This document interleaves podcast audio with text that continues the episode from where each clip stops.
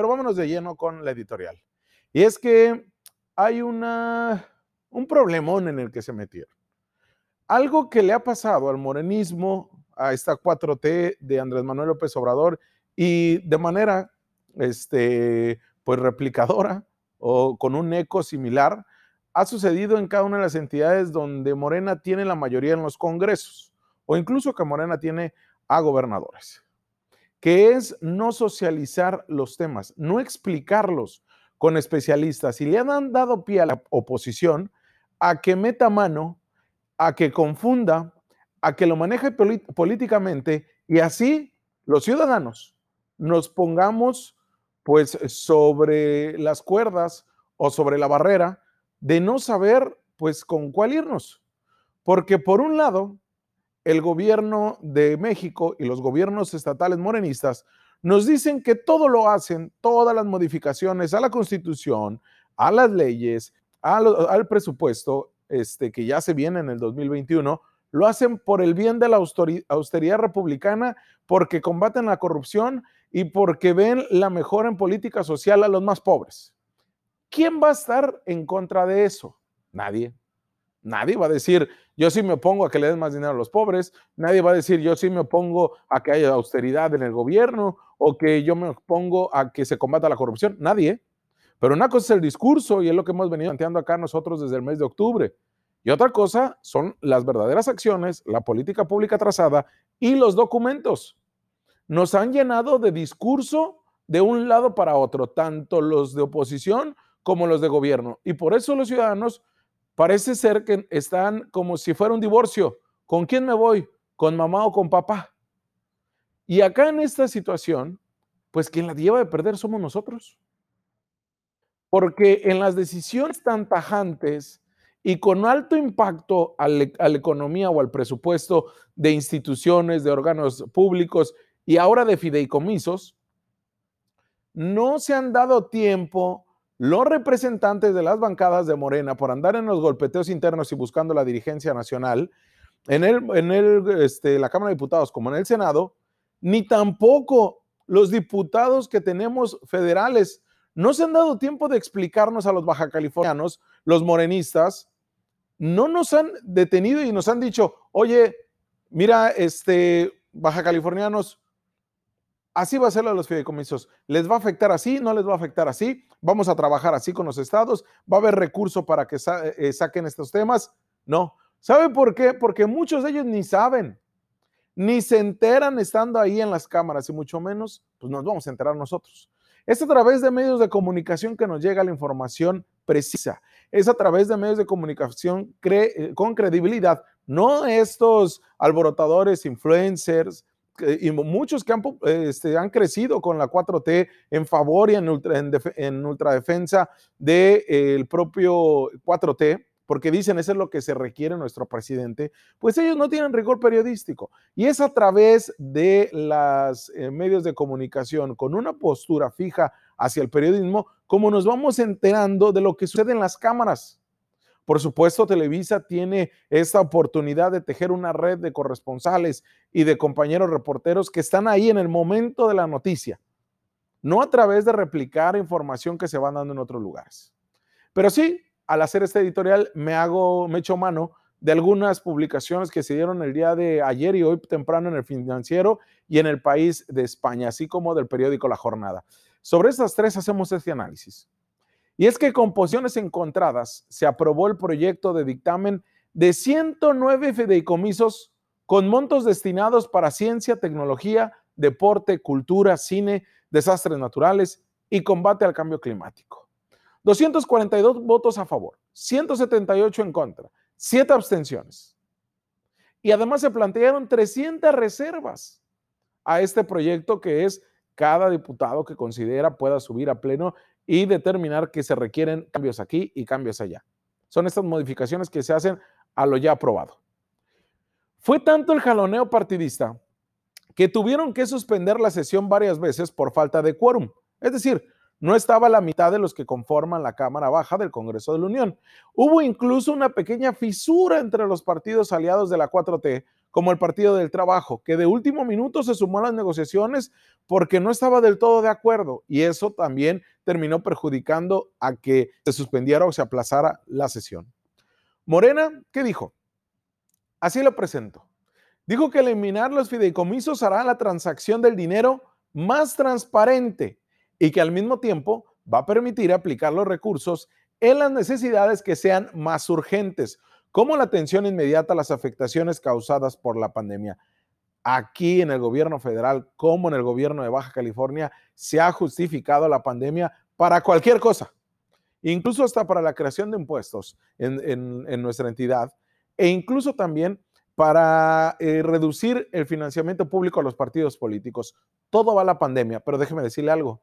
No existe partida proyectada ni por el gobierno de México ni por el gobierno de Baja California que diga para atender al COVID-19. No existe. Dicho por el propio secretario de Hacienda Nacional y el secretario de Hacienda Estatal. Pero mire, eso no convenció a la oposición. Esto de que el dinero va a la pandemia, que va a ser más transparente, que se hace negocio, no los convenció.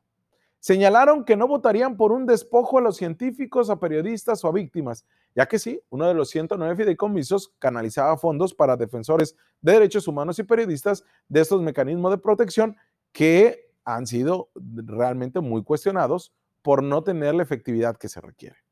No todos los morenos, los diputados de Morena, dijeron que sí y respaldaron esta medida del presidente, porque desde ahí viene. Tal como la diputada Lorena Villavicencio, legisladora morenista, quien dijo que el dinero de los fideicomisos no solo proviene del erario, de modo que al cancelarlos, el gobierno mexicano clausura una fuente adicional de financiamiento para cumplir con sus cometidos. ¿Por qué? Porque muchos de estos fideicomisos, por ejemplo el de ciencia, platicaba ayer con el secretario de Economía, este Mario Escobedo Cariñán, eh, afecta a CONACID en Baja California, pero necesitan ver cómo suelta porque sí viene del gobierno de México, pero también hay otra partida del gobierno estatal que tienen que ser complementarias. Además de Villavicencio, otros siete diputados de Morena también votaron en contra, mientras que cinco se abstuvieron, entre ellos Tatiana Cloutier, la tía Tati, ¿se acuerdan? Como muchos la calificaron, la bautizaron durante las elecciones del 2018, cuando hacía estas coordinaciones de la campaña de Andrés Manuel López Obrador por todo el país. Esta medida de rasurar el presupuesto para los fideicomisos fue planteada desde el mes de abril. Por eso le digo que nuestros legisladores ahora sí andan muy presurosos por saber, nuestros legisladores de, por Baja California, tanto los senadores como los diputados, andan muy presurosos por ver varios temas. Pero ¿y este? ¿Se les olvidó o, o qué pasó?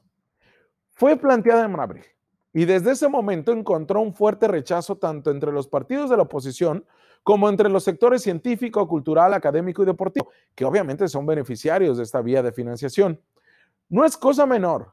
Estamos hablando de más de 68 mil millones de pesos que fueron cortados hacia los de los fideicomisos y que dicen va a ser destinados para temas de pandemia. 68 mil millones de pesos, contextualizándolo fronterizamente, este, son alrededor de 3 mil millones de dólares. El diario El País de España entrevistó a Leonardo Núñez, investigador de la ONG Mexicanos contra la Corrupción, quien dijo que sí es cierto, que en algunos casos los fideicomisos han sido instrumentos que han permitido arbitrariedad en el manejo de los fondos, que ha habido a quienes se han visto enriquecidos por estos fideicomisos a través de, por ejemplo, un secreto fiduciario. Pero esto no sucede, señaló este investigador, en todos los casos. Y en vez de cortar con bisturí, se ha cortado con machete. La bolsa de dinero que contienen los fideicomisos, apunta este especialista, es tan solo el 2.8% que corresponden a ciencia y tecnología.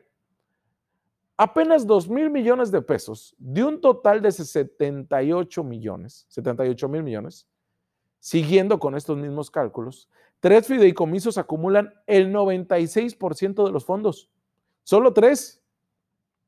El Fondo de Desastres Naturales, el Fonden, el fideicomiso relacionado con la ley aduanera y otro para promover la industria energética. Por supuesto que ahí está la gran parte de la corrupción, pero ¿y los demás? En el listado destaca la eliminación del Fondo para la Protección de Personas, Defensores de Derechos Humanos y Periodistas, el Fondo Nacional de Cooperación Internacional para el Desarrollo, el Fideicomiso para promover el desarrollo de proveedores y contratistas nacionales de la industria energética, el Fondo de Desastres Naturales, el Fondo de Ayuda, Asistencia y Reparación Integral de Daños, el Fideicomiso para promover el acceso a financiamientos de las micro, pequeñas y medianas empresas, así como los emprendedores, entre otros pero solamente los de ciencia y tecnología están en ese 2%. No se pudieron haber quedado. La extinción de los fideicomisos públicos son parte de la postura de austeridad impulsada por el presidente Andrés Manuel López Obrador. Ello a pesar de que los llamados académicos, científicos y artistas dijeron, no nos retiren el apoyo, presidente. El primer paso para su extinción, refieren notas periodísticas, se dio el 2 de abril, cuando el presidente ordenó directamente, a través de un decreto publicado en el Diario Oficial de la Federación, extinguir todos los fideicomisos públicos sin estructura orgánica y mandatos. A mí me parece perfecto. ¿Cómo no van a tener estructura orgánica? Aunque hay algunos que los permite la misma ley. Después del decreto, en repetidas ocasiones, Andrés Manuel López Obrador, el presidente del país, exhortó a los legisladores federales a aprobar la extinción en su totalidad de los fideicomisos les dijo a los científicos, a los académicos, a los artistas, calma, calma, aguántenme las carnitas, no se van a quedar sin apoyos. Así les dijo a las organizaciones de la sociedad civil, especialmente las que atienden de migrantes, que era nada más que se, nada más que se regularizaran en la manera en que se entregaban los apoyos porque había corrupción, que sí es cierto, pero ya llevamos para dos años, señor presidente, y seguimos en las mismas.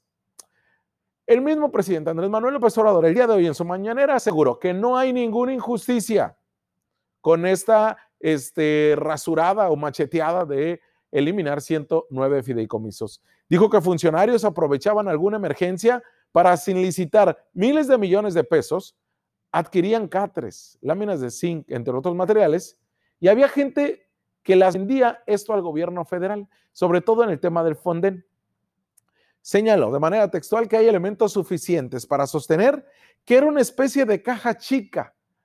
Dijo, no tan chica para funcionarios. Hay gente que vivía de vender la gobernación al Fondem y que hacía jugosos negocios, señaló el presidente por la mañana. Eso no tiene nada que ver con el hecho de que tengamos que apoyar a damnificados, sobre todo por lo que está ocurriendo en la otra península, la del sureste mexicano. En Palacio Nacional, el mandatario aseguró que la defensa de la oposición de estos fondos, presuntamente faltos de transparencia, es muestra de los intereses que hay detrás de estos y los calificó a sus adversarios de representar a grupos creados y de no servir al pueblo. La misma de siempre. Ya tendría que cambiar el discurso, al menos en los próximos tres años, el presidente del país. El secretario de la Comisión de Hacienda en San Lázaro puso medidas presupuestales urgentes pero también clarificar y transparentar los montos financieros necesarios para su aplicación. Dijo que hay recursos planteados alrededor de 25 mil millones de pesos que van a ser destinados a la adquisición de 70 millones de dosis de vacunas y además 5 mil millones de pesos para la implementación de una campaña de vacunación. 5 mil millones, ¿eh? una sola campaña. También se requerían 2 mil millones para la compra urgente de 5 millones de pruebas PCR para el COVID además de 120 millones para 20 mil rastreadores de seguimiento a los pacientes. Todo este dinero se ocupa, pero sí, obviamente ocupamos que nos transparentes. Obviamente ocupamos que vayan directo hacia las personas, hacia los beneficiarios. No más esa triangulación del recurso, no más seguir saqueando al país a través del Fonden. Y eso fue en complicidad del PAN, del PRI, del PRD, porque era negocio para todos. Sin embargo, lo que está haciendo hoy con estos 109 fideicomisos, y ya lo veíamos con este especialista, es golpear a todos. Tan justo que hubiera sido solamente analizar el Fonden, detener esos recursos, transparentarlos y ver de qué manera se iban a inyectar y eliminar todas estas empresas, pero no. El gobierno morenista, el gobierno de la 4T ha decidido planchar todos, machetear todo y ya en el camino vemos cómo entregamos. Pues bueno, así las cosas con el tema de los fideicomisos. Nosotros vamos a una pausa comercial y volvemos porque tenemos mucho análisis más.